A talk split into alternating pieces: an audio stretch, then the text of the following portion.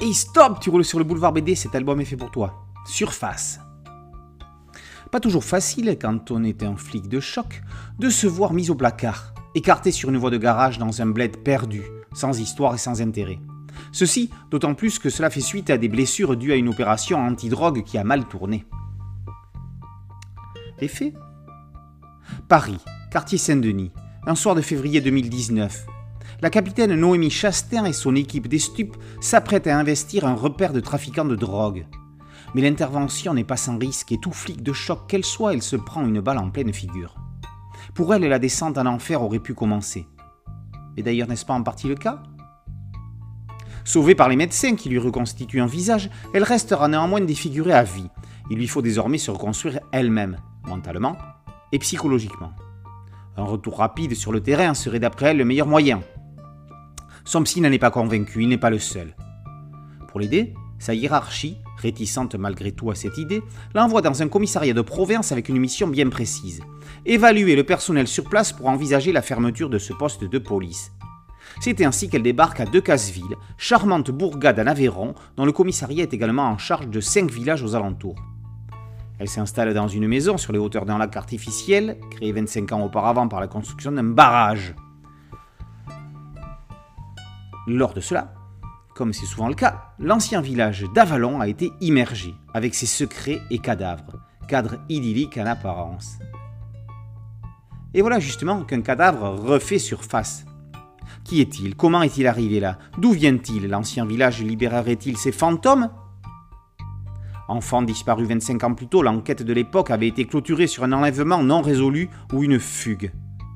Là encore, sa hiérarchie, peu enclin à lancer de grandes recherches poussées sérieuses, pousse notre enquêtrice à bâcler l'enquête pour prouver l'utilité, ou plutôt l'inutilité, du maintien de ce commissariat.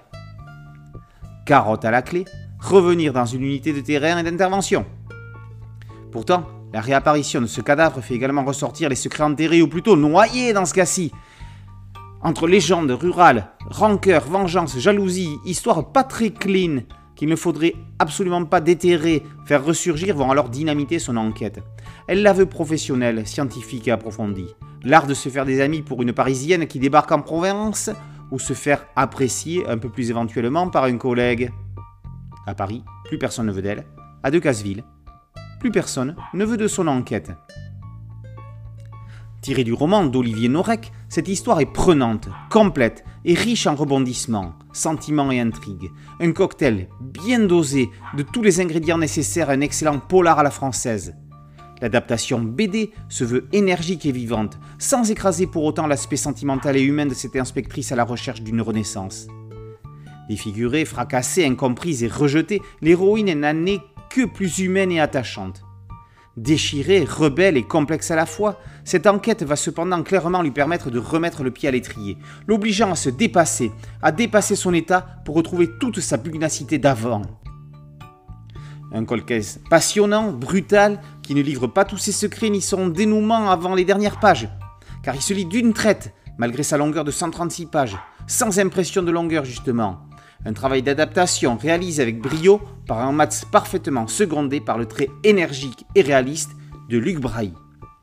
Ce dernier glisse d'ailleurs ici et là quelques petits clins d'œil, notamment au romancier Olivier Norek et à la librairie Presse Bulle, toujours sympa de les retrouver au gré des pages.